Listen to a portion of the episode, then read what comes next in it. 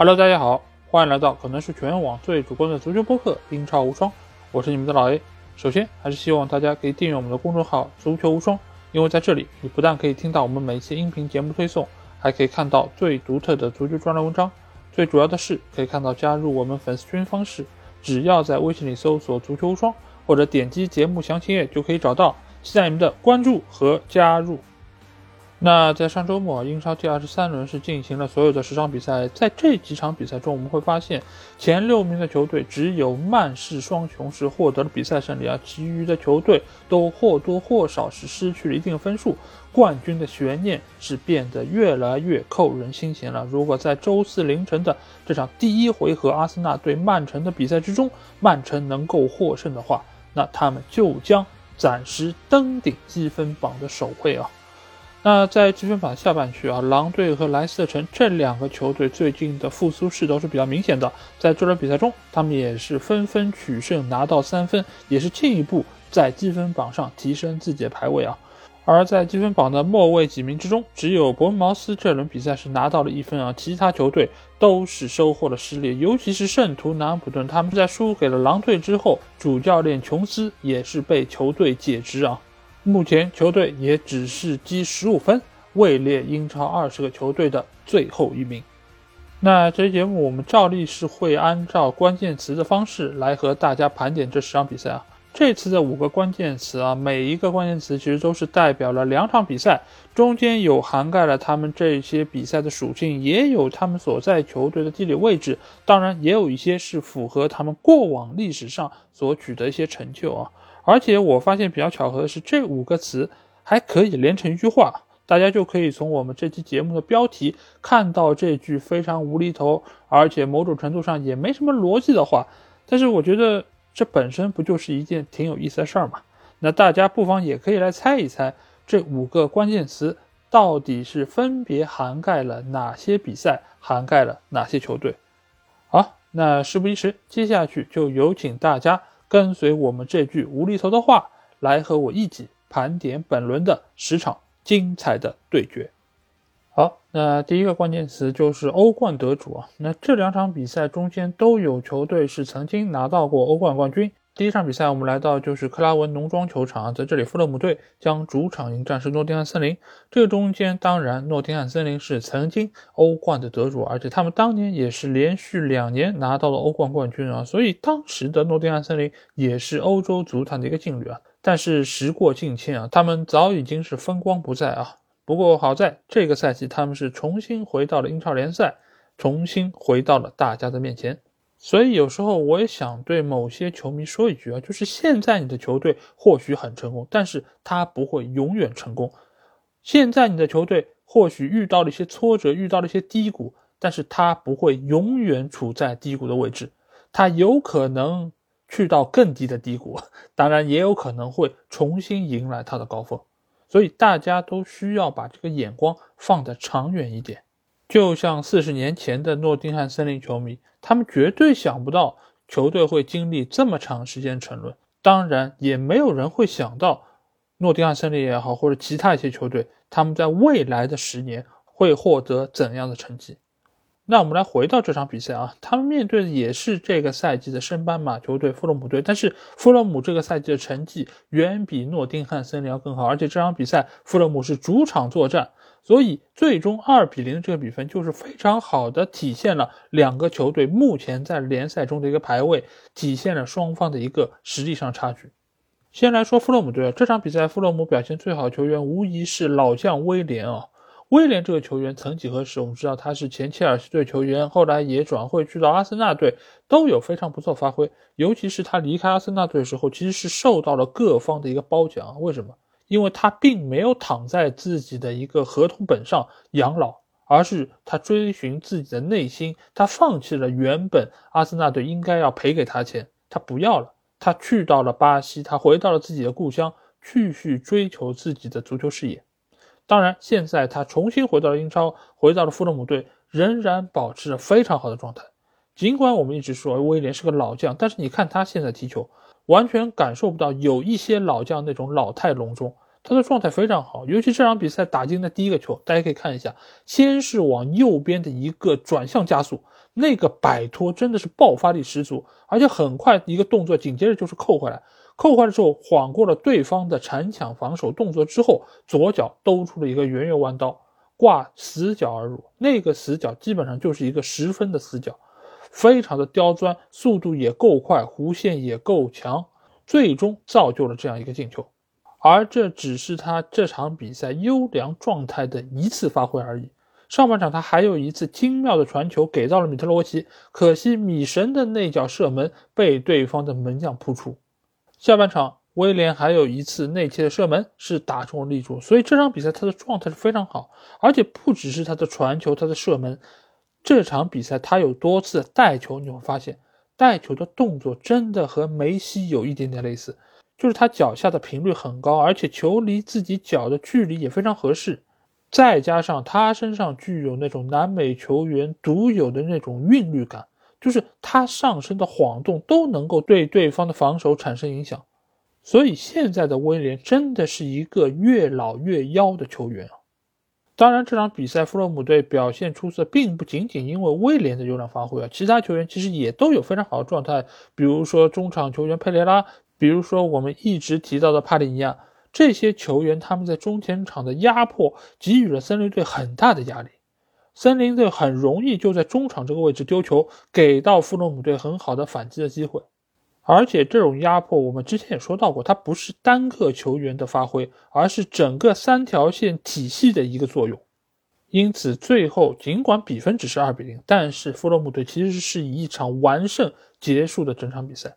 那反观诺丁汉森林，之前他们在主场战绩我们知道是非常出色的，来到客场怎么差别就这么大呢？那一方面是在于他们这场比赛其实比较不走运啊，在第七分钟的时候就换下两个中卫球员，他们都是在比赛过程中出现了伤病，所以库珀不得不换下他们两个，在七分钟就换下两个核心的防守队员，那对于诺丁汉森林这样一个中下游球队来说，其实影响还是比较巨大的。不仅仅是因为防守能力的缺失，也和他们和其他球员之间的配合默契程度有很大的关系。另外一方面呢，本身森林队就是一个客场冲球队，在客场他们面对对方主场压力的情况下，个人的技术能力是比较容易发挥不出来的。而同为升班马的弗洛姆队在这方面就又是另外一个档次的球队。我们还记得上个礼拜他们做客去到斯坦福桥，在整场比赛占据不利情况的一个局面之下，最终拿下一分啊！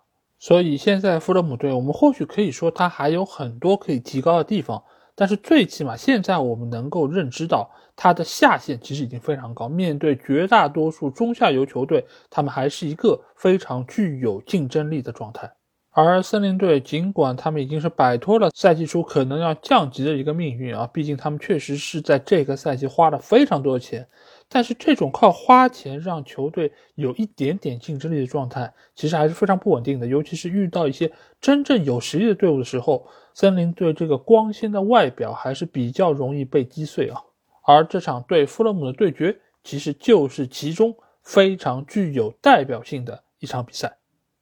好，那下场比赛我们来到是伊蒂哈德球场，在这里曼城将主场迎战是阿斯顿维拉。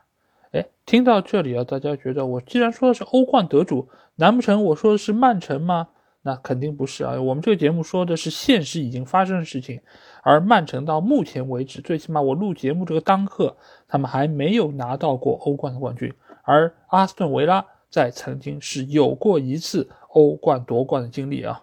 所以，我们接下来就是要来说说这场比赛。那在说这场比赛的情况之前啊，我们先来说一说这个礼拜曼城所发生的那个事情。我相信大家都已经知道，上个礼拜没有来得及和大家聊，那就是曼城被英超联盟起诉这个事儿。这个事儿的具体情况呢，我们会在下周的足球无双节目里面单独来聊，我就不在这里展开了。但是，我想在这里先来说一说瓜迪奥拉在赛前那个采访啊。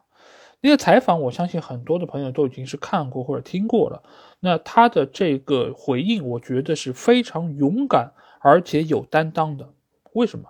因为你作为一个当事方的主教练，在问到这么敏感问题的时候，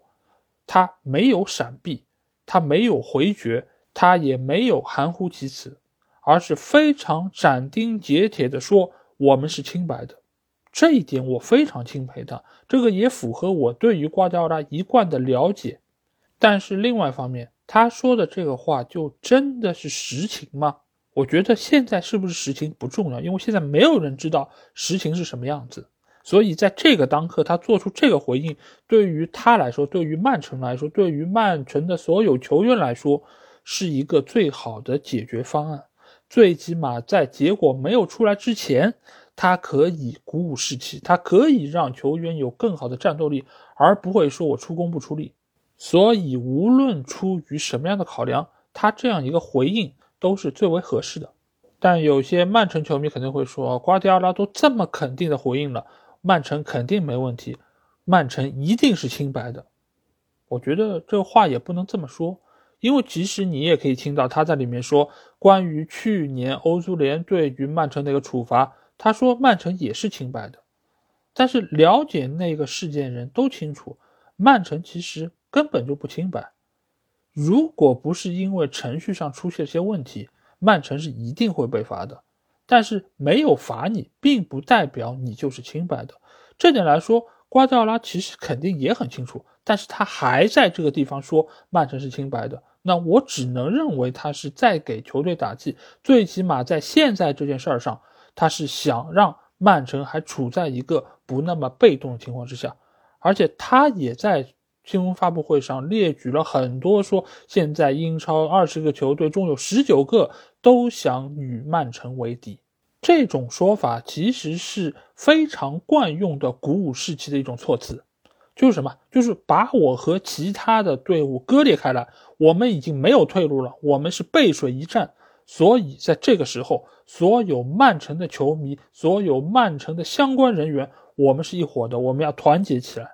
所以吧，你们愿意信的可以继续相信，但是最起码从我的角度来说，他只是做出了一番不得不说的话而已。但是我们可以发现，效果非常好。这场比赛，他们以一个非常大的优势。战胜了阿斯顿维拉，拿到了宝贵三分，也将冠军的归属悬念继续保留了下来。那我们来看一下这场比赛的内容啊。这场比赛我觉得最有意思的一点是什么？就是瓜迪奥拉又整活了。哎，我们一直说瓜迪奥拉整活，然后整活老失败，很多人都说对吧？欧冠决赛，包括上一场打热刺，他排这个什么乱七八糟阵型，三二四幺，这种怎么可能赢？巴拉巴拉说了一堆，对不对？但是我一直在提醒大家，瓜迪奥拉的整活其实是一个常态，他无时无刻不在整活。但是为什么大家总记得的是他整活失败的那个案例呢？一方面，当然因为那个是欧冠决赛，他所产生的影响力比较大；另外一方面呢，就是看瓜迪奥拉的比赛看的太少了。你如果经常看瓜的比赛，你就知道。他的辩证，他的整活，其实一直都在发生。这场比赛他整了什么活？他把碧玺拉到了边后卫，乃至有些时候客串到了中后卫的位置。但是效果怎么样？效果非常好。当然，下半场那个失球和碧玺是有点关系，毕竟他打到这个位置还不是特别熟悉，他造成了丢球，给到了维拉队机会，让他们打进一个进球。这个确实是中间存在的小问题。但是我们可以肉眼的发现，这场比赛京多安活了，德布劳内活了，整个曼城的进攻又恢复了原先的生气，这不就是瓜迪奥拉整活的效果吗？而且这场比赛罗德里的表现也非常好，他有多次的直球推进，其实都很有效的撕开了对方的防线，而且也依靠他非常出色的投球能力为曼城队破关成功，这都是瓜迪奥拉。整活的直接效果体现。以前不是有句话吗？你只记得贼吃肉，不记得贼挨揍啊。但是为什么到了瓜迪奥拉这儿，你们就只记得瓜迪奥拉挨揍的那个时刻，而不记得瓜迪奥拉吃肉的那个好日子呢？那这场比赛第二个我要想详细说一说点，就是在于格雷利什在上半场所博得那个点球啊。那球我们可以发现，他带球突入到禁区之内，雅各布拉姆齐和他产生了身体上的接触，最后他倒在了地上，裁判非常果断地判了点球。为什么我要来聊这个点球呢？一方面是因为这个点球的判罚，我个人觉得是有争议的。尽管我也看到了录像，我也看到格里什的脚确实是碰到了雅各布拉姆齐的腿，最后造成了他失去平衡。但是我们要知道一点，点球的判罚是什么？是你的动作要明显阻碍了对方的进攻。但是雅各布拉姆齐这个球，其实就和世界杯上葡萄牙所取得的第一个点球其实是一样的，就是对方其实站那儿没动，他不是说我伸腿了，他只是跑在你旁边，但是你跑动的腿直接踢到了对方的腿上。那这个球你怎么能判对方防守犯规呢？如果类似的点球都会被判罚的话，那以后在禁区之内进攻球员就立于不败之地了。毕竟对方想要防守你，他肯定在你旁边嘛。你在跑动过程中，你的脚也都会甩起来，会往后踢到。那在这个时候，你只要碰到对方，你的身体平衡就有可能被打破，你就可以倒地，而且你还能够言之凿凿说，哎，确实是对方的腿碰到我的腿，让我失去平衡了，否则我可以跑过去的。那这个还有天理可言吗？难不成你是希望对方的防守队员离开你两米之外吗？那倒是不用担心被判点球了。但是本方的球门估计早就被对方洞穿不知道多少次了。当然，这个点球还有一个值得讨论点是什么？就是居然罚点球的不是哈兰德。这点我相信很多玩 FPL 的玩家应该比我更加的敏感啊，因为大家知道我这个赛季是永远不会入手哈兰德的，所以呢，我没有什么好懊悔的。但是对于很多对哈兰德寄予厚望的玩家，尤其是在这个礼拜把他作为队长的玩家来说，应该是无比的心碎啊。但是从赛后的一些情况来看，瓜迪奥拉并不知道这个情况，因为他在赛后其实也说到，他要去了解一下，因为在队内一号点球手仍然是哈兰德，而只有在哈兰德不在场上的情况下，马赫雷斯才可以去主罚点球。但是这个球为什么最终来到了马赫雷斯的手上？其实这个中间或许是哈兰德谦让了，或许这个中间也有一些其他的原因。但是在这个之前，我们还看到另外一幕，就是一开始这个球并不在马赫雷斯的手上，而是在罗德里的手上。罗德里在赛后对此解释是，当时他非常有信心，他个人想要去主罚这个点球。但是最后呢，金多安过来跟他说，作为队长，我还是希望你可以把球拿出来给到马赫雷斯来主罚。所以最后我们看到。马克雷斯最终是一蹴而就把这个点球打进了，所以在一个点球的主罚上啊，曼城队现在其实，在队内也是有几股不同的势力在进行角逐。不过好在结果还是相当不错，把这个球打进，为球队获得了宝贵的三分。那来看看维拉队这边啊，这场比赛维拉队的中卫组合并没有派出他们最惯常的明斯啊或者迭戈卡洛斯，因为这两个球员都有些伤病的困扰，所以派上的是孔萨还有钱波斯啊。这两个球员怎么能够抵挡得住曼城的进攻线呢？尤其是钱波斯，我们看到他的一个头球的失误，直接是把球给到了哈兰德，哈兰德将球扫到了中路，京多安打进那个进球。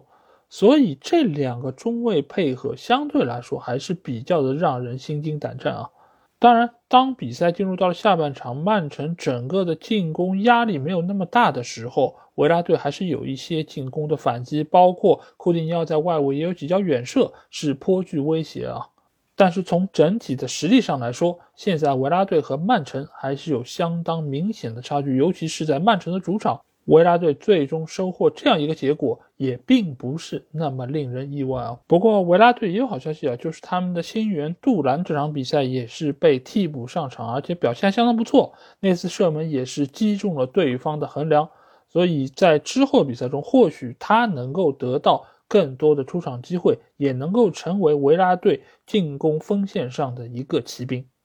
好，那第二个关键词，我们来到海边啊。那我们肯定要说到是两场和海边有关的比赛。那第一场来到的就是圣玛丽球场啊，南安普顿在主场迎战是狼队。那南安普顿我们知道是一个著名的港口城市啊，它也是紧邻在海边。从南安普顿那个队徽上，我们也可以看到下面有一个明显的波浪啊，那就是寓意他们在海边的一个城市啊。而且之前南安普顿球迷小虾做那个公号啊，它也叫南海岸之声嘛，大家有机会也可以去关注一下。如果你是南安普顿球迷的话，这场比赛从最后的结果上，大家可以看到狼队是二比一获胜。但是整个比赛的一个进程啊，其实是一波三折。因为先取得进球其实是南安普顿这一边，阿尔卡拉斯是取得了他来到英超之后的第一个进球啊，也是在主场观众面前打出了一个开门红。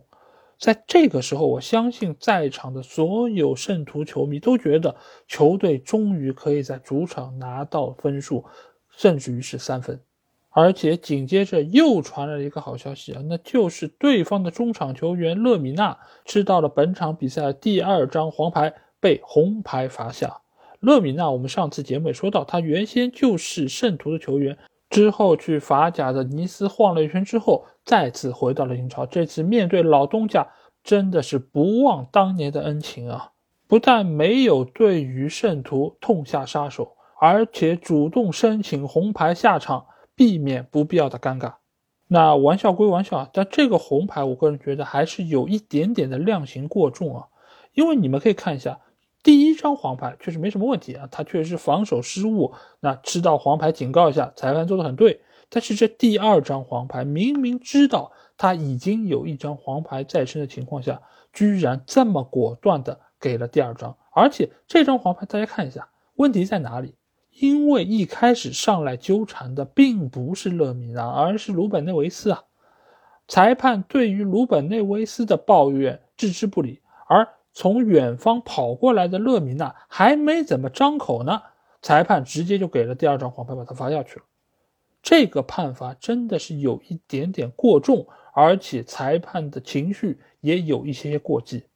但是让大家没有想到的。是狼队居然在少一个人的情况下将比分逆转了，最终二比一获胜了，而且这还是在客场啊！这到底是怎么回事？这一个转折点就不得不说一说一个非常重要的风云人物，这就是曾经在 FPL 历史上创下过单周分数最低纪录的一个球员，那就是贝德纳雷克啊！曾经他在有一周拿到了负七分。因为在那场对曼联的比赛中，他不但是打进了乌龙球，而且也被红牌罚下，再加上那场比赛曼联打进了一共九个进球，所以不断的扣分累积之后，他拿到了负七分，甚至于还有几个玩家是将他作为了三倍队长的一个人选啊，所以拿到了负二十一分，这个也是创下了 FPL 历史上最低的一个个人得分记录。但是原本吧，贝德纳雷克其实没有办法把自己这个乌龙球的绝学用到圣徒的身上，因为他已经租到了阿斯顿维拉。但是由于今年圣徒的成绩不是特别好，又想起了这样一个老同志，把他又从维拉队租借了回来。这倒好，正面的作用没有发挥，自己的这个绝学倒是想起来了。当然，这也是一句玩笑话，主要还是由于这场比赛他的运气实在是太差。这个球其实是来源于圣徒后防线极其的混乱，给到了阿德马特劳的一个射门机会，而这个球呢，又好巧不巧打中了贝德纳利克之后，来到了他身后，他在对于皮球位置并不是特别清楚情况下，贸然的一个转身，把球挡入了自家大门，所以说还是非常的倒霉啊。但是这样一个倒霉的进球，却成了这场比赛南安普顿的一个转折点。至此之后，狼队的反击可以说是愈加的凶残。因为大家可以看一下双方在上下半场的一个数据统计，在上半场，圣徒是更加占据优势一方，但是来到了下半场，狼队无论是在预期进球，还是在射门数，还是在射正数，都相比于对手来说有了非常大的一个提升，也最终使得狼队在比赛结束之前，由他们的新援若昂·戈麦斯打进了制胜进球。你不得不说，狼队有时候真的是有这么点东西，包括打埃弗顿队也是在最后时刻伤停补时打进了绝杀球。这场比赛也是如此。洛佩特吉对于球队的改造以及他们在精神属性上面的提升，我觉得都是肉眼可见的明显啊。而圣徒呢，南安普顿我们能看到的所有都是后防线上的混乱。这第二个丢球不也是如此吗？在中场，两个球员撞在了一起，把球给到了狼队的球员。你这是配合要多不默契才能够有这样的失误呢？但是这一切真的发生了，而且琼斯在带队这么长时间之后，居然还能够让球队出现这么多低级的失误，这么多莫名其妙的配合，可见他的下课一点也不远。还好。南安普顿及时做出了这样一个决定啊！如果这个礼拜他还不下课，我在节目里还得骂他一下，直到把他骂下课为止。这个教练真的是一个情商又差、水平又不高的教练。大家可以看一下，他来到南安普顿之后，八场联赛只赢了一场对埃弗顿的比赛，其他七场比赛全败。我也不知道为什么俱乐部能够给予他这么大的容忍程度，而且在冬窗还给他买了那么多球员，但是球队没有哪怕一点点向好的迹象。大家看一看埃梅里，看一看洛佩特吉，看一看肖恩戴奇。即便这周埃弗顿队完败给了利物浦队，但是球队的一个改变、一个提升是非常明显的。最起码球队在往上走，那球迷也好，管理层也好，对你是有认可、是有信任的。但是琼斯呢，没有任何的变化，球队还是处在那种不温不火的状态，甚至于他在场均丢球、在场均得分上面。都要比哈森许特尔更加差，那你请他干嘛呢？更何况他在场外那些言论，我是南普顿球迷，我也生气啊。他是怎么说的？他说现在这个球队的打法不是我的本意，我是为此做出了妥协，我才来到这个球队。所以啊，打得不好你不要怪我，我是想要把球队改造成我要的那个样子。他说的是实情吗？我觉得可能中间有一些确实是没错，因为每一个教练他都有自己信任的球员，有自己惯用的打法。但是当你来到一个新的球队之后，这套班底、这套球员肯定不是为你度身定制的。但是你的职责之一是什么？就是你得给我把他们用好喽，而不是说这批人我用不惯，所以打不好我也没有责任，我也可以甩锅，不是这样的。既然你已经答应接这份活儿，你就应该把球队当成你自己的球队，你就应该和球队一起同呼吸共命运，帮助他们能够走出这个困境。你可以说哪一个世界名帅去到了新的球队，都已经把班底给你搭好了，等着你去取得佳绩，去拿得冠军吗？不可能的。即便是瓜迪奥拉，他来到曼城。贝基里斯坦、索里亚诺都已经在球队好几年了，他已经知道瓜迪奥拉要怎样的人。但是瓜来了，第一件事是什么？还是调整打法，把一些用不上的人卖掉，把一些可以勉强使用的人来改造，对吗？而不是抱怨说：“哎呦，这个队里面没有哈维，没有小白，没有梅西，我用不惯，成绩差也很正常。”不是这么说法。你要把球队改造成你要的样子，首先你得先拿出你的本事，拿出能够说服管理层、说服球迷的成绩啊！你在英冠的卢顿队带的成绩确实是不错，这也是为什么球队会找你来的原因。但是英冠球队毕竟是英冠，英冠球队的对手他也是英冠球队啊。所以你就算没有那么符合你的心理预期，他也能拿出来打一打，他也可以战胜很多对手。但是到了英超不一样，英超给你容错的空间太小了，你哪怕只犯一个小小的失误，都有可能会最终输球。这场对狼队的比赛不是很明显吗？你已经先进球了，你已经多一个人了，你居然还能输，你能说是球队的责任吗？球队已经做了所有他们能做的事儿，他们在东窗花了不少钱来加强球队实力，但是你做到了你该做的吗？所以在最后的最后，球队做了最后一件该做的事儿，那就是把你解雇，让你下课走人。所以每当说到南普顿、说到琼斯的时候，我都无比的感慨，就是为什么要把哈森许特尔解雇？现在球队的成绩不稳定，真的是哈森的责任吗？这是一个结构性的问题。你就算找其他教练再来再救火，南普顿这个赛季的降级其实已经非常非常难以避免了。而且就算是勉强保级，到了下个赛季，这个结构性的问题仍然会被提上议事日程。既然诺丁汉森林可以那么信任库珀，为什么圣徒你就不能信任一下过往这么多年带给球队很多美好瞬间的哈森许特尔？现在当然，南普顿又要经历选帅的一个过程。这一次的新帅是不是能够立竿见影的起到效果，是一个非常非常重要的课题。他们已经没有时间再交给一个新教练用来长期建队了。而且实话实说，现在南普顿这批球员其实是不差的，尤其是东窗引入这几个球员，包括中场的阿尔瓦拉斯，包括前锋线上的奥努阿楚，还有苏莱曼纳，其实都是具有非常强个人能力的球员。只要来一个能够整合的教练，我觉得短期之内球队成绩是能够有所保障。当然，后防线上确实还是有一些问题，配合上以及跑位上以及整个的体系上。是有一些小问题，但是其实并不是无法调和的，只是现在的时间或许有点不太够。毕竟他们已经浪费了一次换帅的机会，如果这一次再没有办法能够选到一个合适新帅，那或许明年我们只能在英冠看到这样一个老牌的英超球队了。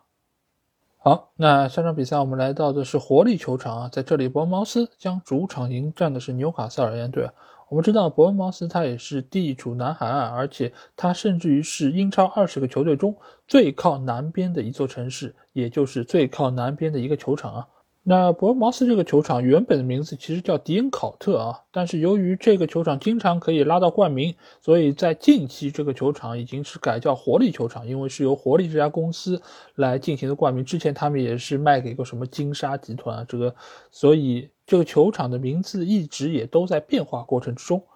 那这场比赛，他们在主场迎战是纽卡啊。纽卡这段时间，我们知道他的战绩一直相当不错，尤其是在防守端，他到目前为止仍然是英超防守最好的球队。但是他现在遇到问题，主要还是出现在进攻端，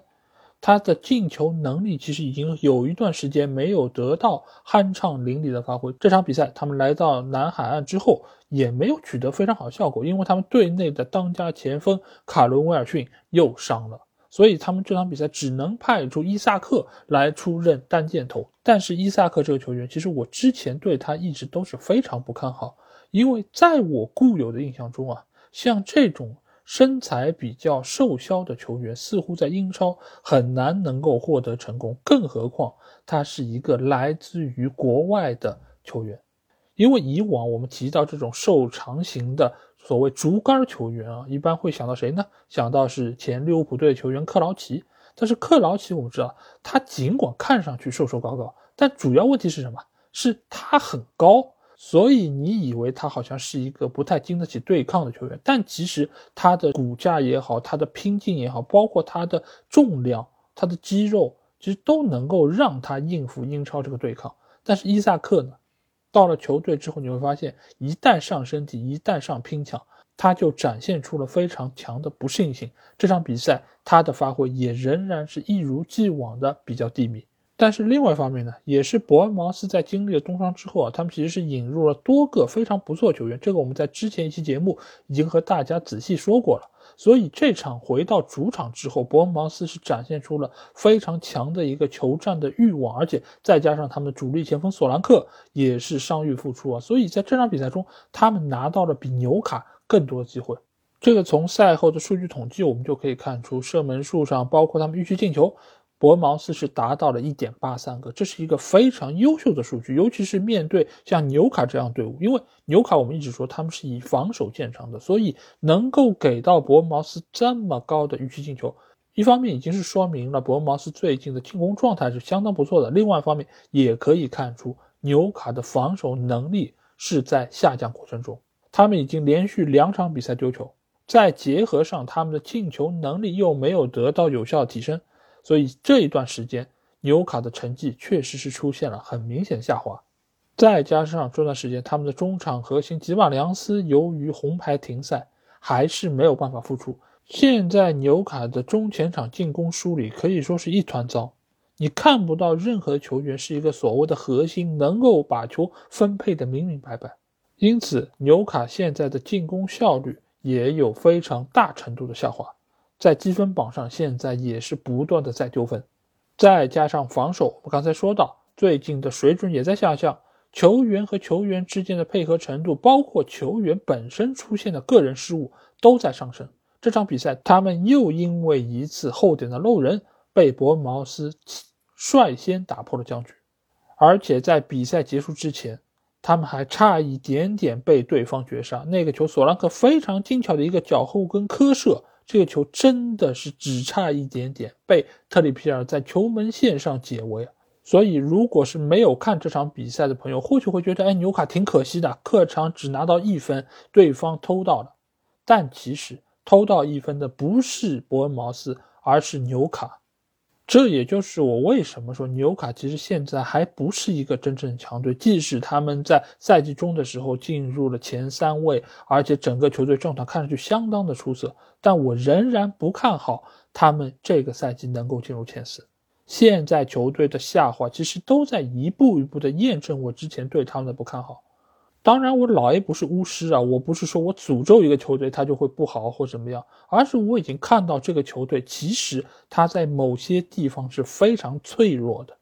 你一旦有一个人员伤病，你一旦这个位置没有人能够及时顶上来，球队的成绩下滑是一个必然。这也是为什么有些队伍能称之为强队，而有些队伍却永远只是一个中游或者是一个弱队。当然，纽卡在不久的未来，我相信他们可以成为一个强队，而且能成为一个豪门球队。但是在今年，纽卡还达不到这样的一个高度。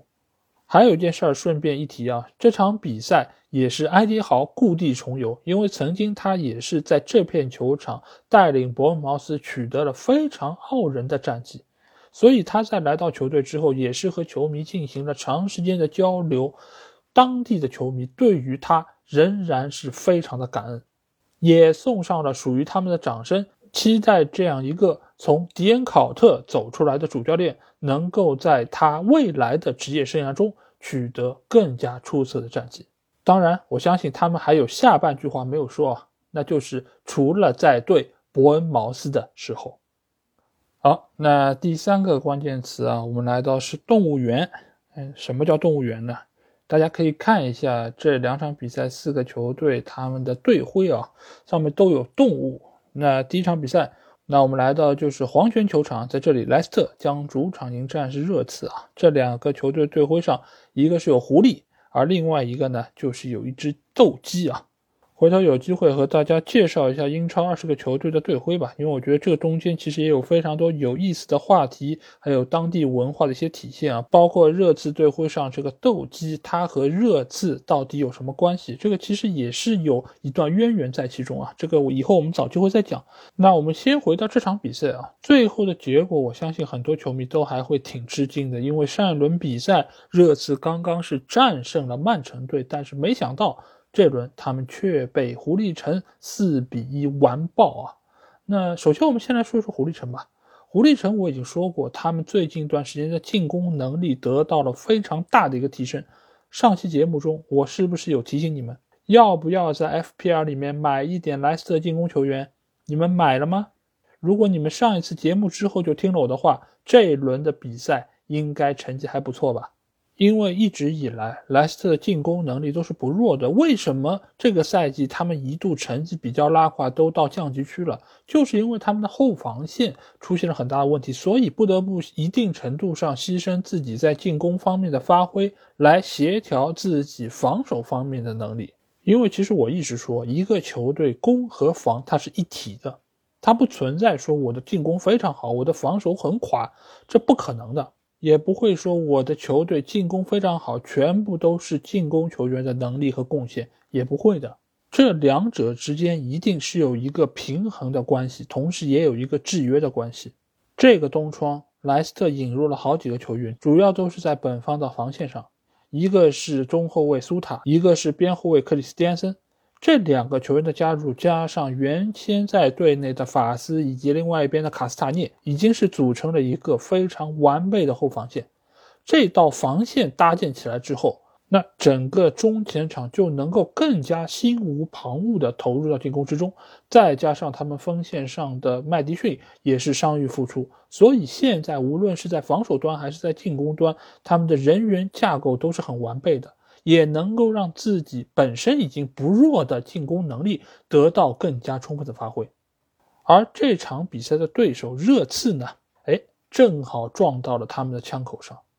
因为现在的热刺队就是莱斯特城非常好的一个参照物啊。你们看一下，在比赛开始之前，热刺队的主力门将雨果·洛里被爆出伤病的情况啊，可能会缺席很长一段时间。之前大家说雨果洛里失误这么多，那让他下去未见得是一件坏事儿。哎，这场比赛让你们看一看，雨果洛里下去之后会产生什么样的效果。不要以为雨果洛里就已经是底了。俗话说得好，没有最低，只有更低。这个我相信很多股民应该会比我更加了解一点啊。这场比赛，热刺的门将福斯特真的就是一个灾难。再加上他们在后防线上的核心球员罗梅罗，这场比赛也是因为红牌没有办法能够出场，一下子整个热刺队的问题都爆发了出来，是不是？罗梅罗不在，戴尔转身慢的问题，戴尔上抢不够及时的问题都暴露了出来。那整个后防线都出现如此明显问题的情况下呢？对方的射门真的是怎么打怎么有，福斯特感觉就是一个摄政王。这中间当然有他个人扑救能力比较差的问题，但是福斯特再差，他也是一个替补门将，他也是一个有能力在英超出场的门将。但这场比赛热刺真的就是墙倒众人推，在狐狸城的进攻面前显得如此的不堪一击。当然，另外还有一个问题就是热刺队中场的本坦库尔这场比赛又伤了，尽管在他伤之前，他为球队打进了一个进球。也是让球队率先能够取得领先，但是他的受伤下场，无论是对于热刺这场比赛，还是之后的多个赛事，其实都是非常大的一个影响。因为本身现在在中场这个位置，热刺队就已经是经历了很大程度的伤病，比苏马确定将会缺阵很长一段时间，而本坦库尔这个伤势，我们知道是韧带的伤势，是非常不容易痊愈的。最起码也会缺席半年左右的时间，再加上霍伊比尔或许也有一些潜在的伤病可能，所以现在热刺队在中场后腰这个位置其实是非常短缺的，未来的几场比赛都可能会受到比较大的影响。那这个其实也就是我刚才说到的，当你的防守出现很明显问题的时候，你的进攻其实也会受到很大的掣肘。整个热刺队都陷入到了极大的一个被动之中。当然，这个中间还有一个玩笑话啊，那就是孔蒂终于从意大利回到了伦敦，回到了球队身边。所以这场比赛带队的不再是原先的副帅斯泰利尼啊，斯泰利尼的全胜战绩也得以能够继续保存下来。但是玩笑归玩笑，现在热刺队我觉得问题还是比较严峻啊，尤其是他们在中场这个位置，之前一段时间本坦库尔受伤。霍伊比尔和比苏马组合其实已经让人很不放心，但是现在比苏马也伤了，未来很长一段时间可能只能依靠霍伊比尔和斯基普的组合，或者说是萨尔的组合来进行比赛。那这个过程之中，本方的后防线又会出现多少的幺蛾子呢？再加上雨果洛里不在，雨果洛里，我当然知道他现在的守门能力和他巅峰状态相比，或者说和其他的一些豪门门将相比，其实有差距的。但是不要忘记一点，雨果洛里是热刺队的队长，他对于整个球队的捏合还有指挥其实非常重要的，尤其是对于后防线几个球员的指挥，是热刺队还能够位列在英超前五名非常重要的一个点。他守门的能力确实不太够，但是再怎么样也比福斯特要好一点。再加上福斯特，他能使唤得动后防线上这些球员吗？他们的配合程度能那么好吗？其实这都是留给孔蒂非常多的问题，所以在未来的一段时间里面，热刺队的后防线我觉得会经受非常大的考验。那反观莱斯特这边，现在无论是攻端还是防端，他们的人员架构都已经非常不错，再加上罗杰斯个人很强的一个捏合能力，现在的莱斯特应该说是进入了一个恢复的上升通道之中。在未来的一段时间里面，我觉得你们可以比较的信任莱斯特进攻线，麦迪逊也好，哈维巴恩斯也好，伊赫纳乔也好，我觉得都是你们可以在 FPL 里面入手的球员。包括新来的泰特，他也有相当不错突破能力。再加上他们的泰国老板，最近免税店开门了吧？应该也有越来越多的中国同胞会去到泰国来购物，来支持一下莱斯特城。所以莱斯特啊，我觉得他们的危机基本上算是度过了，在未来一段时间里面，他们非常有可能能够重新回到属于他们该在的位置之上。好，那下场比赛我们来到的是塞尔赫斯特公园球场，在这里水晶宫将主场迎战是布莱顿队啊。那这两个球队你可以看到他们的队徽上分别是一个老鹰，还有一个是海鸥啊，都是鸟类。但这两个鸟类对决这场比赛啊，也是平分秋色，一比一握手言和。但是这两个球队中打得更好的显然是布莱顿队啊，因为现在布莱顿队他们整个三条线的一个配置可以说是非常的平衡而且出色。在前段的比赛之中，他们也已经是五轮比赛不败啊，取得了非常骄人的战绩啊。毕竟他们也就是一个来自于南韩的小球队而已。那这场比赛之中，布莱顿队我觉得表现最好球员是他们的左边后卫埃斯图宾尼啊。埃斯图宾尼其实他也是库库雷利亚来离开球队之后补充到球队之中的，但是现在他的发挥相比于切尔西队的库库来说是要出色了，不是一点两点啊。这个或许也能够在明年的夏窗成为又一个库库。能够卖出五千万、六千万甚至更高，因为在这场比赛中，他不但是打进了一个进球，尽管这个球最后是背叛越位在先被吹掉了，但是这个球埃斯图皮尼安的脚法掌握的是非常出色，他兜出了一个非常大的弧线，绕过了瓜伊塔，打进了球门死角。当然，除了这个没算的进球之外啊，他这场比赛在左边路的下底传中，也是布莱顿队进攻非常有威胁的一环。无论是给到右边路的索里马基，还是给到中路的麦卡利斯特，或者说是昂达夫，其实都给对手的防线造成了很大的困扰。这场比赛进球的索里马奇也是布莱顿队另外一个表现出色人物。一方面，他打进那个球，其实显示出了非常好的抢点能力。因为这个球其实从埃斯图米尼传出来，一直到最后他触球把球打进，其实中间经过的人数是非常多的。但是在这个过程中，你可以发现索里马奇从一开始落后于对手的防守队员，一直到后上插上，趁对方解围犹豫的这么一个当刻，抢上身前一脚。把球打进了对方死角，整个这一个进攻套路可以说是一气呵成，从传中到后上抢点，到吃准球的部位，以至于最后把球打入死角，整个的这一连串都让对方的防线无可奈何。那既然有表现出色的，也有表现不那么令人满意的。一个就是前几场大放异彩的三球王，这场比赛他的发挥就比较的平淡啊。当然，每一个球员都有自己高潮和自己比较低落的时候。那这场比赛只是回到了三球王相对来说比较一般的一个发挥，毕竟不可能每场比赛都有那么亮眼的表现啊。那另外一个球员，也就是中场的麦卡利斯特，这场比赛其实表现是比较，你不能说是不太理想，只能说是不太走运。因为其实他全场是有多次射门，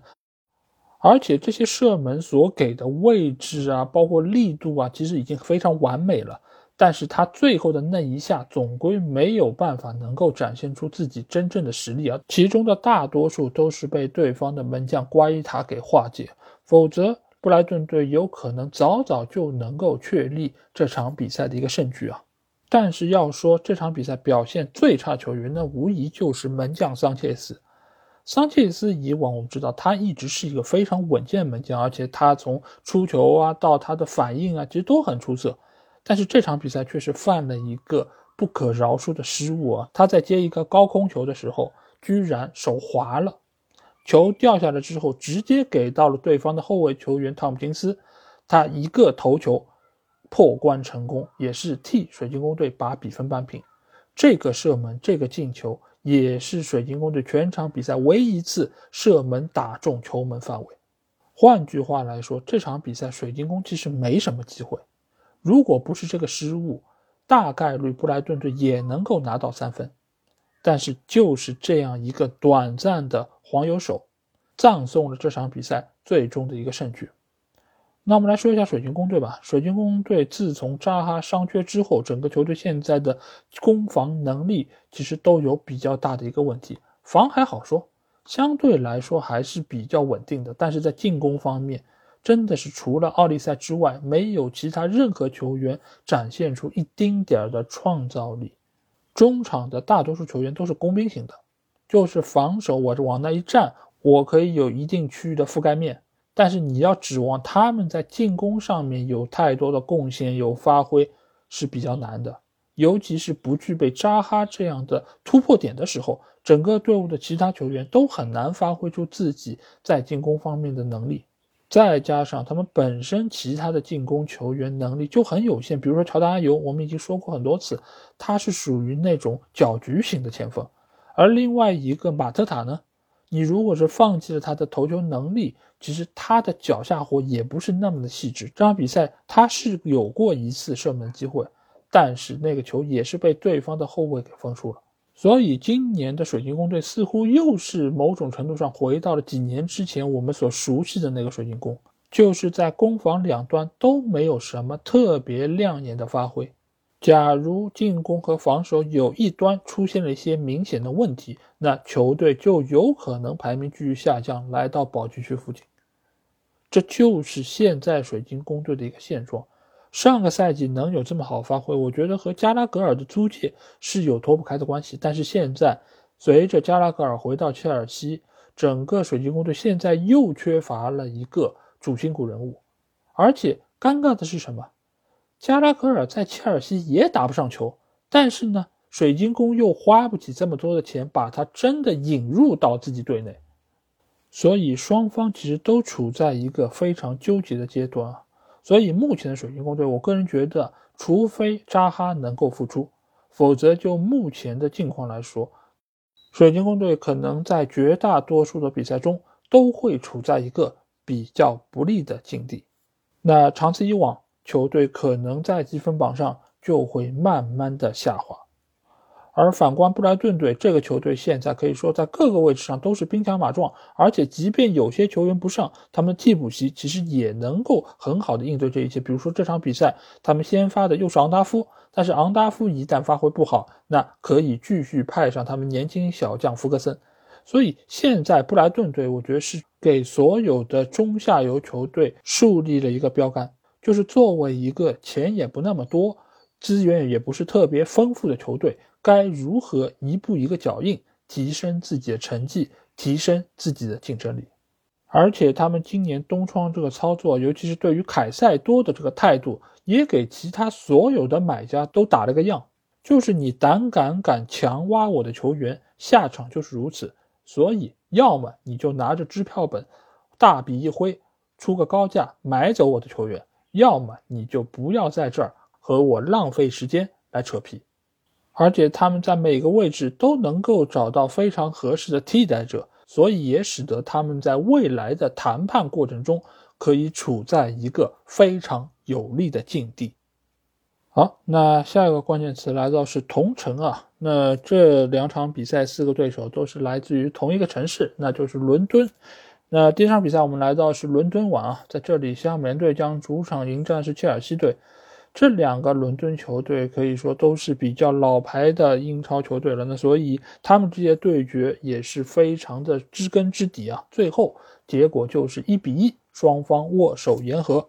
那现在切尔西队，我们可以看到人员也是慢慢的在开始齐整起来，因为在前一段时间他们遭受了非常多伤病，当然也包括若昂·菲利克斯的红牌停赛，所以整个球队好像显得有一点点捉襟见肘啊。但是现在球队开始变得兵强马壮了，波特开始迎来了幸福的烦恼，他到底该派谁先发出战，谁又能够作为球队的骑兵出现在替补席上？而且他还需要平衡好更衣室的关系，毕竟现在手头这些人哪一个不是高价引进的，哪一个不是被称为潜力巨星的？所以怎么能够让这些球员都听波特的话，并且在场上展现出他们应有的能力，其实才是现在对于波特最大的考验。毕竟以前你想，他面对的都是什么邓克啊、韦伯斯特啊这种量级的球员。是吧？你让他干嘛他就干嘛，你踢得不好就下，对吧？我上个费尔特曼什么也不是不行，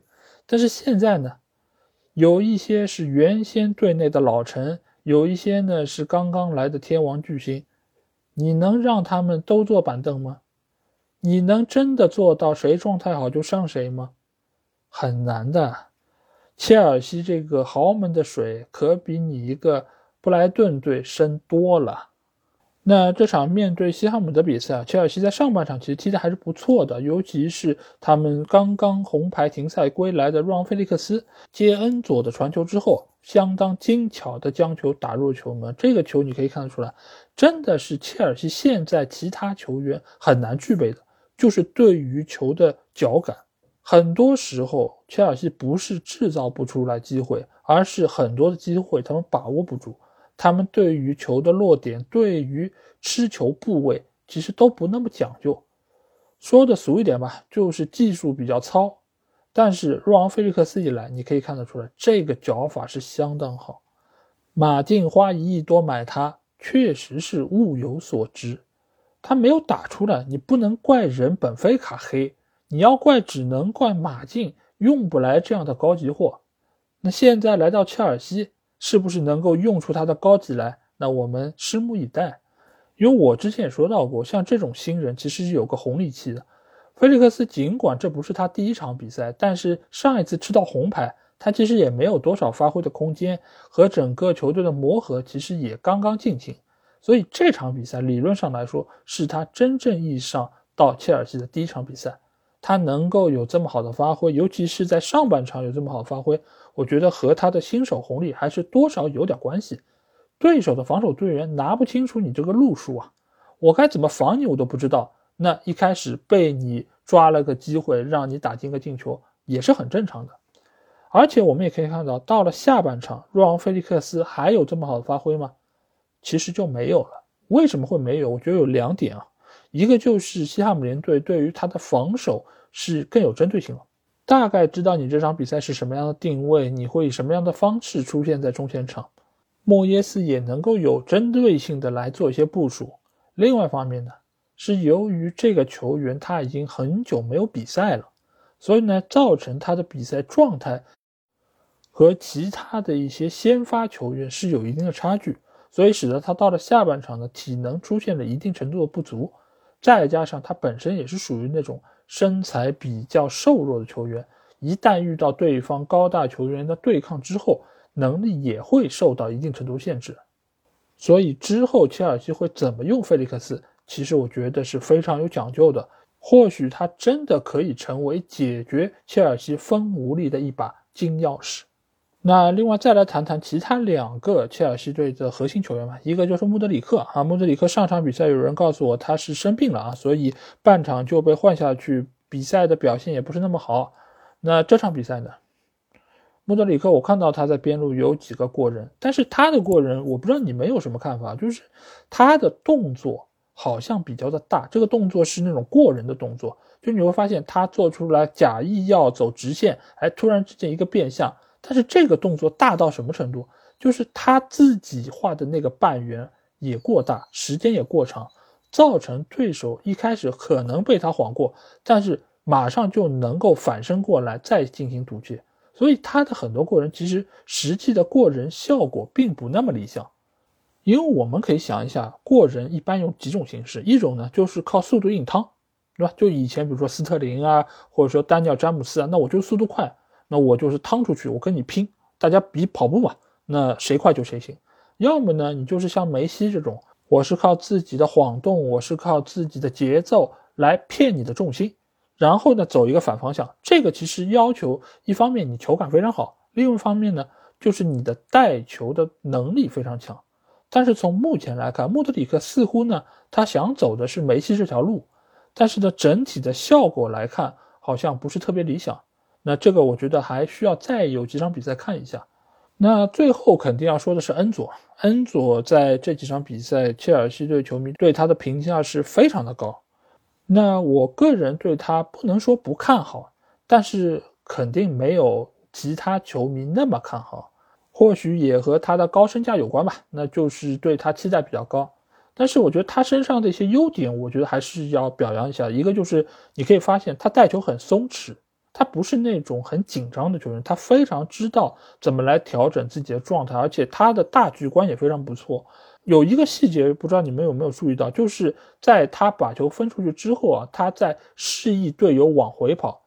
也就是他刚刚来到球队不长的时间，他其实对于整个技战术打法已经了然于心了。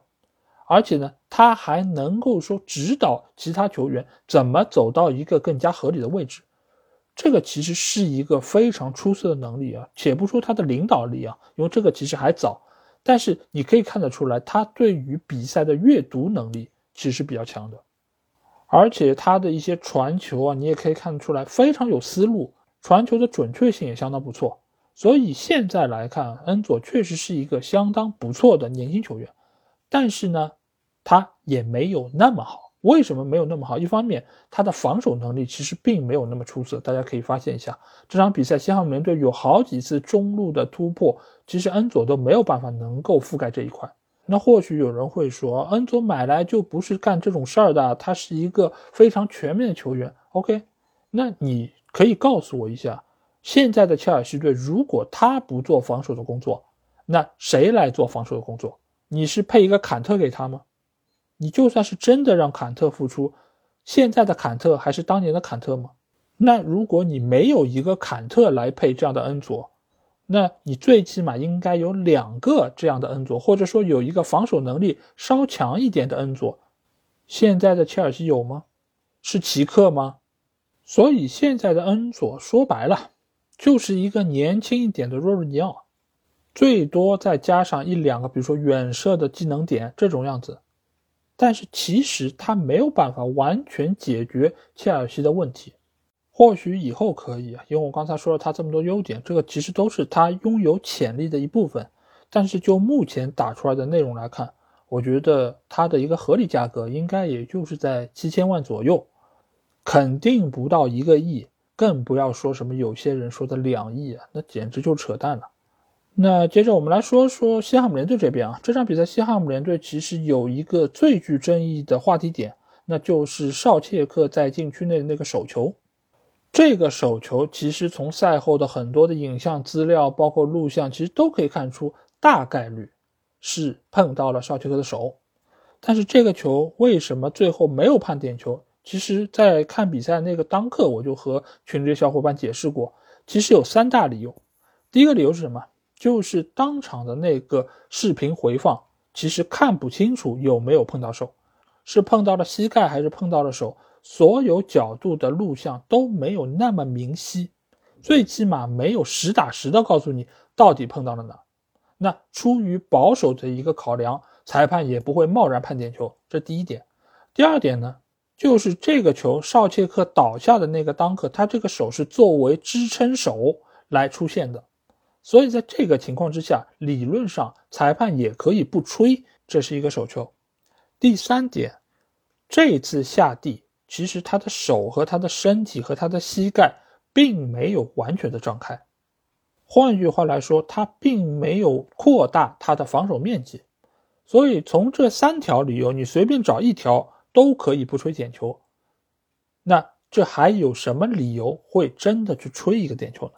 所以这个球他没吹，你不能去过多的诟病 VAR。尽管这个礼拜 VAR 好像被诟病的非常厉害，但是这个球不吹，我觉得还是比较的合情合理啊。那第二个要说到的铁锤帮事情，那就是帕奎塔的受伤。因为帕奎塔现在对于西汉姆联队的中场来说是非常重要的，他有非常好的技术，他的出球能力也很强，所以他和赖斯的搭配是现在西汉姆联队的主力搭配。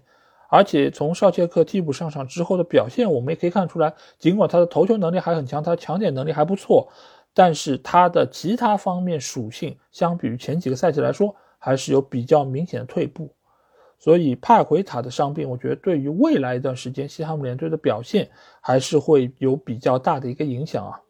最后的最后，我想再说一个题外话，那就是这场比赛之中啊，伦敦碗球场的这个鸽子啊，真的是太恼人了。我真的不清楚为什么一个正在比赛的场地上会有这么多的鸽子，而且这些鸽子真的看得出来不是那么怕人。当然，我也知道，在国外的很多城市，他们这些鸽子其实都不怎么怕人，而且很多时候他们也需要过来吃点东西啊什么的。但是在足球场上大规模的看到这么多鸽子，我觉得还是比较少见的。当然，顺便在这里和大家扯一个题外话，就是假如有一队的球员在外围打了一脚远射，而这个球呢，碰巧是打到了鸽子的脑袋上，发生了偏转，打进了球门。那这个进球其实按照规则是会被判进的。所以我当时也在群里和小伙伴说：“我说这个时候如果真有人在外围抡一脚，然后助攻鸽子进球，哎，那这个场面就真的太精彩了。只是可惜啊，这一幕也没有发生，否则的话，我觉得一定会载入到英超的历史之中啊。”好，那下场比赛我们来到另外两支伦敦球队啊，那就是阿森纳队迎战布伦特福德这场比赛啊。严格上来说，布伦特福德其实并不在伦敦的市区之内啊，它是处在伦敦大区，所以你从来也不会听到在什么北伦敦、西伦敦能够提及到布伦特福德，因为它根本不在伦敦这个市区范围之内。但是作为行政划分来说，它仍然是处在伦敦的这个大范围里面啊，所以它也能够勉强被称为同城之战啊。当然，这个对手给予阿森纳队其实留下了非常深刻的印象，因为布伦特福德回到英超的第一场比赛，他们就战胜了当时的阿森纳队，也是让阿特塔面子上非常的过不去啊。但是时过境迁，现在的阿森纳队已经是英超的榜首球队，他们再次面对布伦特福德的这场比赛，结果怎么样呢？他们又收获了一些尴尬啊，因为他们在主场仅仅是收获了一分。被小蜜蜂逼平，而且从数据统计上来看，小蜜蜂的预期进球比阿森纳队高了，还不是一点点。那我们来看一下这场比赛两个球队的一个情况吧。阿森纳队他们坐拥主场之势啊，是想要能够在主场一口气吃下对手。但是比赛进行下来，他们发现对手并不简单，因为对手其实对于他们的进攻套路已经非常熟悉，所以也是有针对性的进行了一些布防。因为你会发现，每一次阿森纳队在进攻的时候，布伦特福德至少有九名球员是退防到了自己的防守三区，这个其实对于阿森纳队的进攻是非常大的一个限制。而且每一个布伦特福德球员，其实他们的跑位都是非常灵动的，并不是说我死站在那里等着你攻上来，而是能够进行区域的联防以及适当的轮转。所以你会看上去阿森纳队好像是占据了控球的优势，但其实没有办法给予对手实质性的打击，反而是对手由守转攻拿到的反击机会，很多次都威胁到了阿森纳队的球门。拉姆斯戴尔这场比赛其实还真的是挺忙碌的。那要说到对手是怎么限制阿森纳队进攻的，主要两点啊，一点就是在于他们掐死了右边萨卡以及左边马丁内利的边路威胁。这两路的进攻其实是阿森纳队非常重要的突破点，如果把他们掐死，那中路的球员其实就很难能够拿到机会，尤其是那些非常接近破门的绝对机会。另一个就是限制中场厄德高的发挥啊，因为现在厄德高是作为阿森纳队进攻的一个绝对核心，所以限制了他就能够完全拿捏住阿森纳队进攻。所以这场比赛你会发现，阿森纳队的很多进攻由于打不进去，只能最后依靠金琴科的远射来终结这一次进攻。这个效果、这个转化效率其实都是非常差的。金琴科的远射，说句实在话，让我想到了上个赛季的凯塞洛。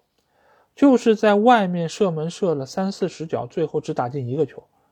但是和凯塞洛不同的就是什么呢？就是金琴科的远射，它不是说作为球队的一个有效攻击点，而是整个进攻已经打不进去了，那我就在外面蒙一脚吧。所以每当看到金琴科远射，我就似乎听到了阿森纳队的叹息之声啊，就是拿对方的防守毫无办法。而就当阿森纳队久久打不开局面的时候，阿特塔又做出了他最近几轮比赛的一个常规换人啊，那就是在六十分钟左右派上特洛萨德，换下表现不佳的马丁内利啊。那这个换人其实也是效果立竿见影啊，因为他上场仅仅四分钟之后就帮助阿森纳队打进了一个进球。这个球其实也非常好的体现了他的特点，就是在门前的跑位以及对于机会的嗅觉。这个是属于特洛萨德非常大的一个特点，当然，他的存在其实也能够更大程度上盘活阿森纳队左路，因为他相比马丁内利来说有更好的突破过人能力。这个对于现在的阿森纳队来说真的是无比的重要啊！因为以往来说，如果对方打高位，那阿森纳队能够拿到更多反击机会，但是现在的阿森纳队面对的对手绝大多数打的都是低位防守。那在这个情况之下，你需要边路有一个爆点，你需要能够有更强的冲击能力。那对于对手的威胁会更大一些。就好比你在左路也拥有了一个萨卡，且不说你能不能直接破门得分，最起码对于对手的防守兵力是一个极大的牵扯。那当阿森纳队取得进球之后，似乎大家觉得这场比赛基本上稳了。就阿森纳队的防守能力以及整个球队的一个掌控力来说，那你取得领先，那可不就能够稳稳的获胜吗？但是没有想到，阿森纳队在最后时刻丢了个球。这个球当然在赛后引起了很大的争议，主要就是布伦特福德这个进球其实是存在越位在先的一个情况啊，只是当值的主裁判以及 VAR 裁判都没有发现这一点，在赛后。英超官方也是给出了自己的说明，就是他们承认在这场比赛的判罚中是出现了明显的失误，但是结果已经造成比分也不会因此改变，阿森纳队也没有办法加上另外的两分。那这件事情我觉得有两点可以说，一个就是阿森纳队球迷当然是可以抱怨这一点，但是如果从各方各面的数据统计来看，这场比赛以一个平局作为收场，其实是非常合理的结果。你与其去抱怨裁判的误判或者等等，不如想一想为什么在主场面对布伦特福德没有办法能够拿下，甚至于在各方各面做的都不如小蜜蜂那么好。你们可是榜首球队，但是这场比赛你们拿出了榜首球队该有的竞争力和表现吗？其实并没有。另外一方面呢，其实也是困扰我很久的一个问题啊。就是在这次世界杯上，其实半自动的越位系统是收到了很好效果，因为它可以弥补人所拥有的一些固定缺陷。就比如说这场比赛，布伦特福德打进这个进球，VR 裁判一直在看的是第一下传球有没有越位，他在那边划线，在那边看，但是他却忽视了第二下的传球，乃至于第三下的传球。因为这次进攻是非常复杂的，他在短时间之内有很多次的传球，而且有非常多的球员参与到其中，所以在短短的几秒钟时间里面，其实有很多次应该要检查是否越位的情况。但是人力在极短的时间里面是很容易疏忽一些东西的，但是机器不会，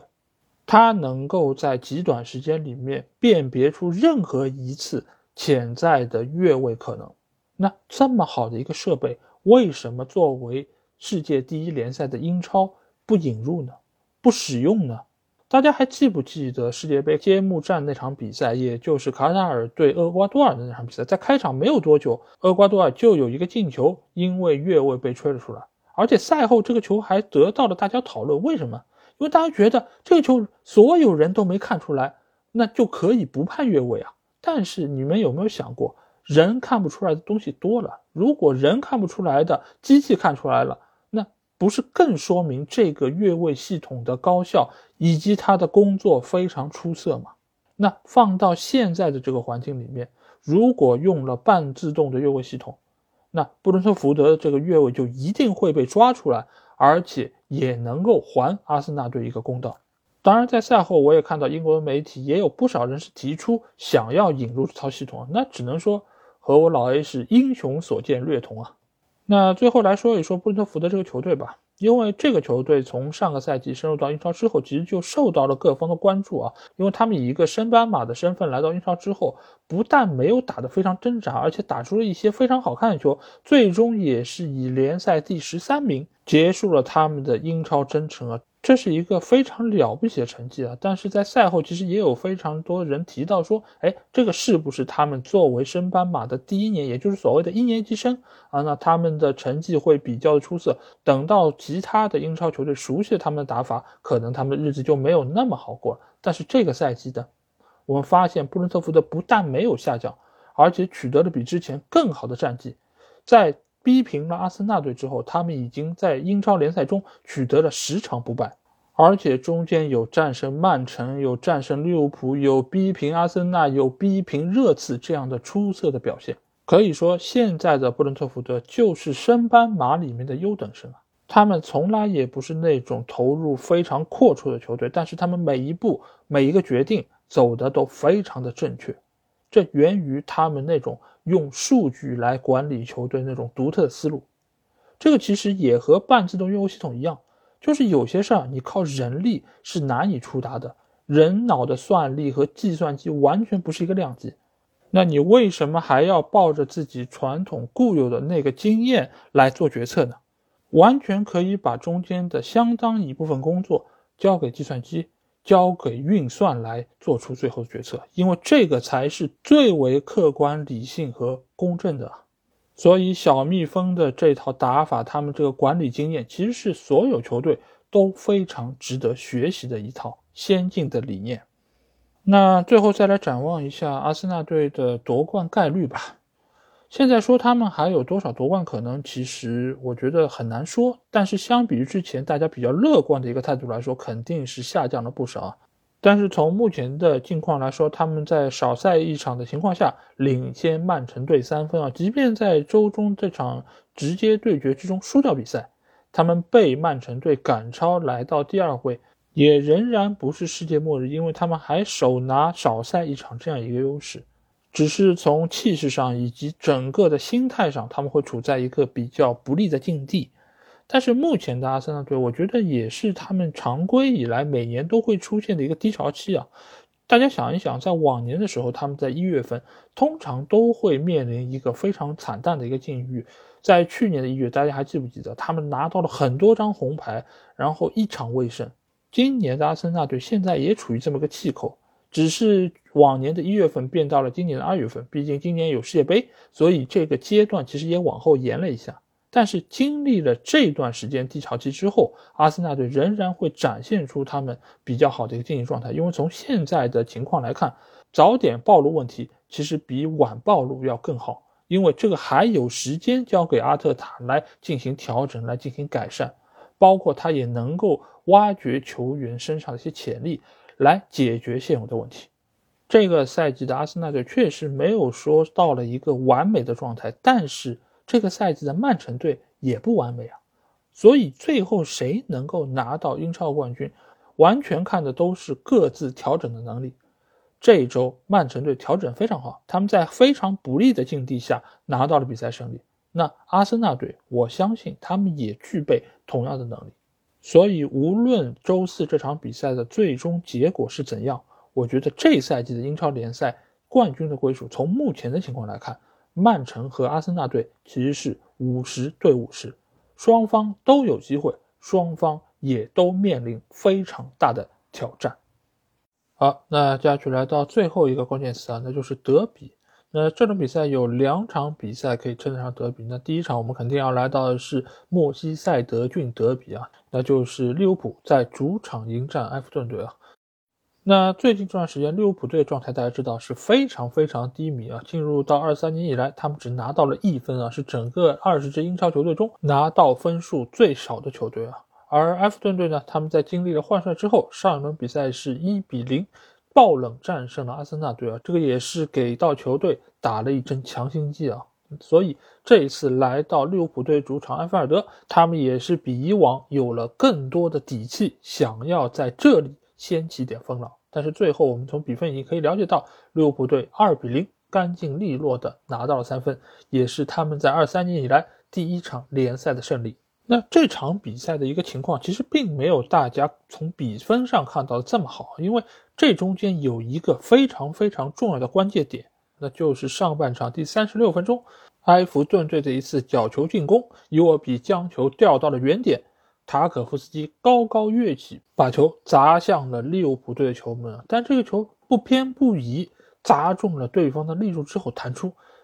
利物浦队就此发动了一次反击，这个球给到了左边路的努涅斯，努涅斯高速带球突进，传中给到了萨拉赫，萨拉赫非常轻松的轻轻一垫，把球打入了网底，也是替利物浦队打开了胜利之门。所有的比赛大家知道，这种球其实是最伤士气的，因为原本你是非常接近进球的一个时刻，但是没有想到自己没打进，反倒被对手打了个反击。这是不是让大家想到了当年莱斯特对沃特福德那场升级附加赛？那场比赛也是如此，点球没有罚进，沃特福德发动反击，迪尼一剑封喉。就是那场比赛，其实情况是一模一样的。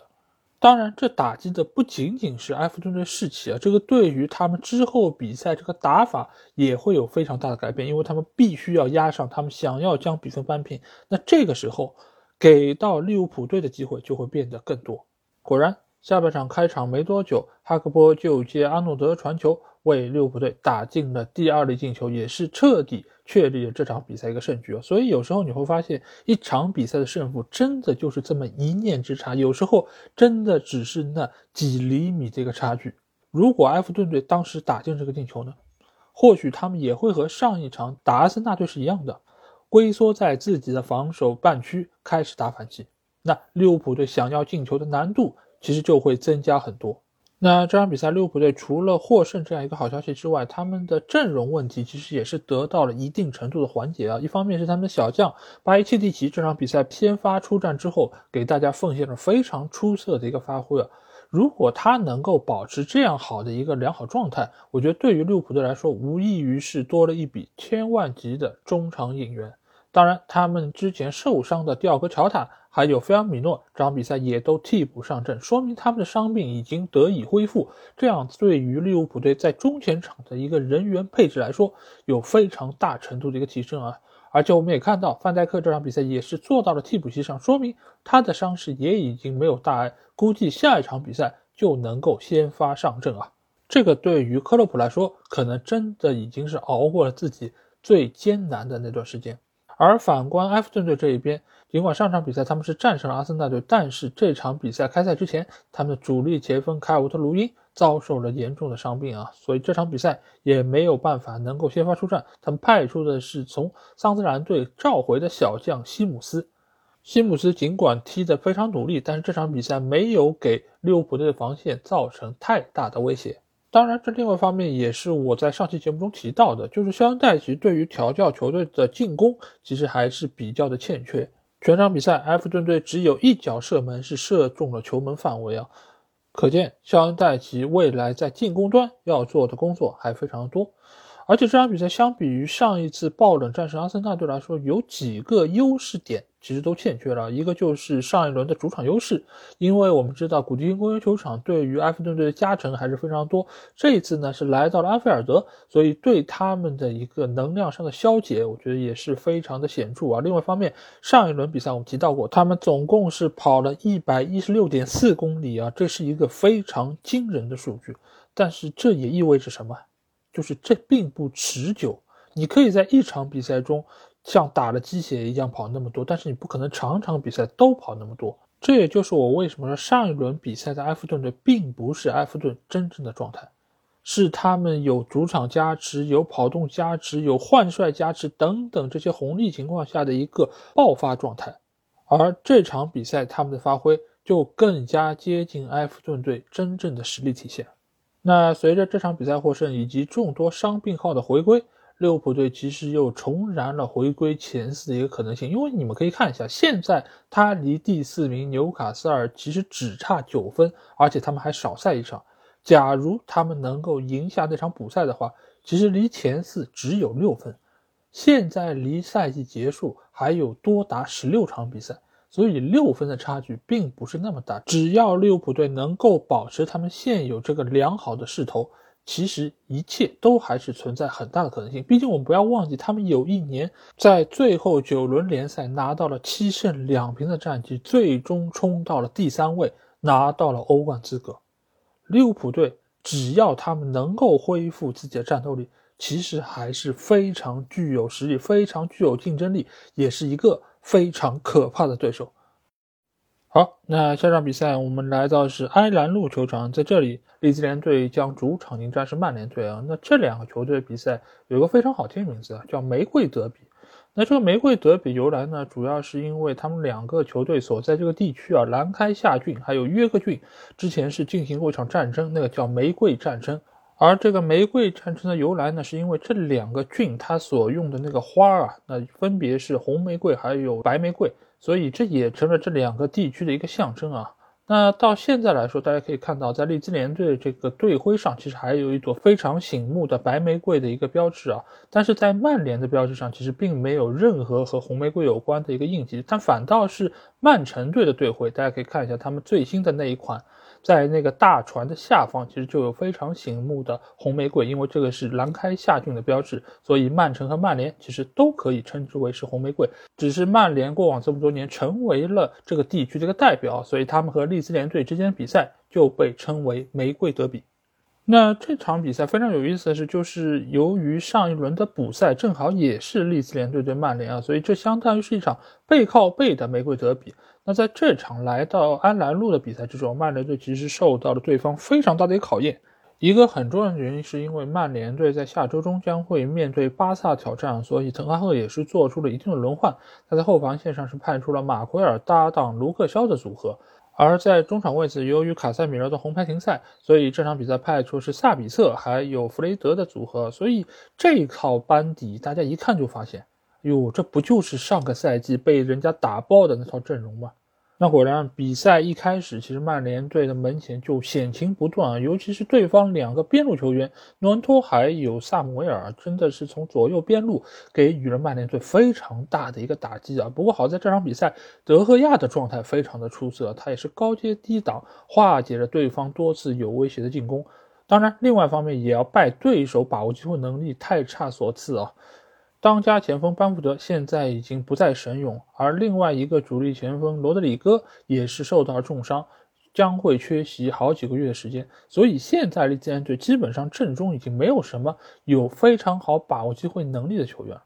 而曼联这一边。我们会发现中场中路的一个防守缺失，也是给到了后防线很大的压力。这个就和我们上个赛季老生常谈的一个问题是一样的。由于你的后腰位置没有非常好的保护，造成了你后防线上的问题被进一步放大。这场比赛中路位置的马奎尔还有右边后卫达洛，其实就是非常好的一个例子啊。达洛这一侧受到了对方边位球员非常大的一个压迫，所以使得他的落位就比较低。这样的话和前场球员的距离就非常远，再加上这场比赛中路。的防守不利，接应也不利，所以造成了曼联队在前六十分钟他的出球就是非常非常困难，只能由边后卫交给中路的马奎尔来出球，而马奎尔呢也不可避免的会出现一些失误，这个其实都是由于中场不利而造成的。但是就当曼联队的防线摇摇欲坠的时候，滕哈赫做出了他调整，而且这个调整可以说是整个这场比赛的一个转折点。那就是派上了中卫球员利桑德罗·马丁内斯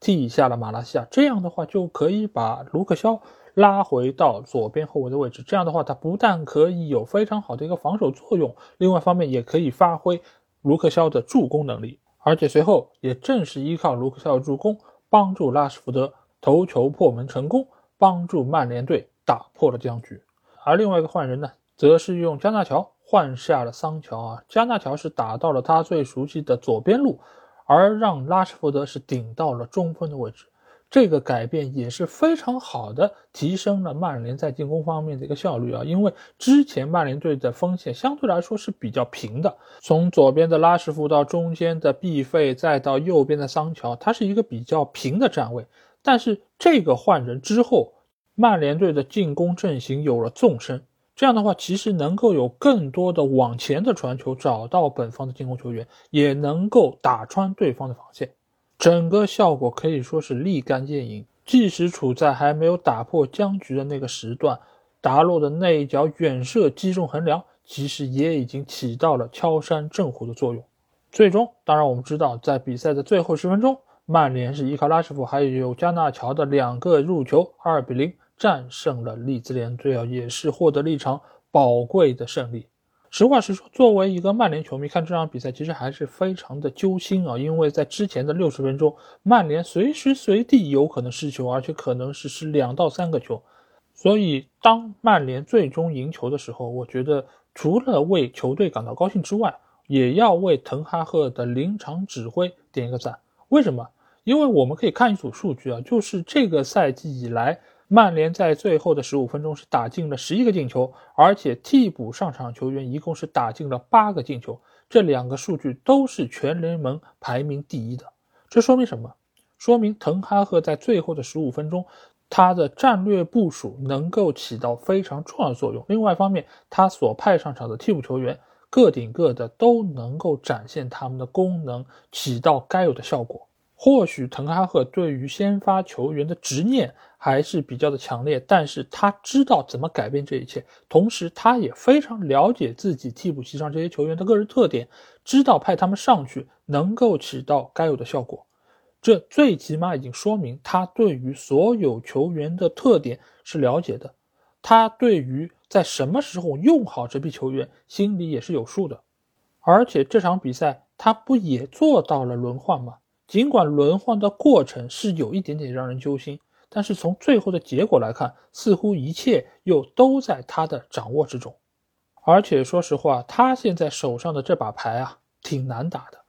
尤其是中场的两个核心球员最近都没有办法上场，他还能够把整个阵容捏合成这样，我觉得已经殊为不易。而且作为整个欧洲唯一还在四线作战的球队啊，接下去这些球员的体能分配，其实也是他要面临的很大的考验。这个时候不由得他不换人，但是最起码从这场比赛我们可以看出，他做出轮换仍然可以保持相当强的竞争力。这点或许是比看到球队获胜更让球迷欣喜的一件事儿。那反观利兹联队这场比赛，其实他们打得非常的出色，尤其是两个边路，我刚才提到了诺恩托还有萨摩耶尔，他们的冲击力非常强。可惜现在他们的锋线球员还没有办法能够很好的消化边路球员做出来的饼，包括先发的班福德，包括替补上场吕特，其实都没有展现出非常好的效果。更为关键是，现在球队并没有确定新任主帅是谁，这个也对于未来球队的技战术打法。是提出了更多的疑问，因为现在球队这个打法其实是不是一个常规的有套路的打法，而只是沿用之前的一些可能行之有效的一些战术。这个更多可能是来自于贝尔萨对于球队的一个定位。但是这种技战术打法，你一旦遇到对手的变化，你就很难能够做出及时的反应。这也就是为什么利兹联队在前六十分钟打得如此出色情况下，最后二三十分钟形成崩盘的原因。因为他们没有足够的变化性，所以利兹联队现在当务之急也是要赶紧确立一个新任的主帅。但是他们遇到问题或许比南安普顿更加严重，因为利兹联队这套阵容啊，其实比南安普顿来说更加的个人化。你如果没有办法找到一个非常适合这个体系的教练，或者说一个看菜下饭能力非常强的教练，那这批球员就很难能够被用出他们该有的实力。因为这些球员都是按照马西的思路来建队的，你这个时候真的要再换个教练来，其实很难能够达到大家的期望。而且现在东窗也关了，你不可能再给新来的教练有任何人员上的配备，所以一切要看的都是这个教练的个人调整能力。但尴尬的就是，具备这个能力的教练吧，现在不会赋闲在家。现在能够听从你调遣来这里任职的教练呢，又不具备这个能力，所以现在对于利兹联队来说，他们的压力其实也真的非常非常的巨大。这点来说，南安普顿倒是挺聪明的，因为他们其实也面临同样的问题，所以这个时候我与其去瞎找，我还不如哎就把你解雇的主教练马西来请到我的球队。再怎么说，马西好歹也是有带队保级经验的。那死马当活马医，好歹你在这方面的数据不是一片空白。那至于我对于马西去到南安普顿是什么样的看法呢？我们下回接着讲。好，那这期节目基本上就这样。如果你听了我节目，有什么话想对我说，欢迎在我们的评论区留言。如果想要和我直接交流，也可以来加我们的群，只要在微信里面搜索“足球无双”就可以找到，期待你们的关注和加入。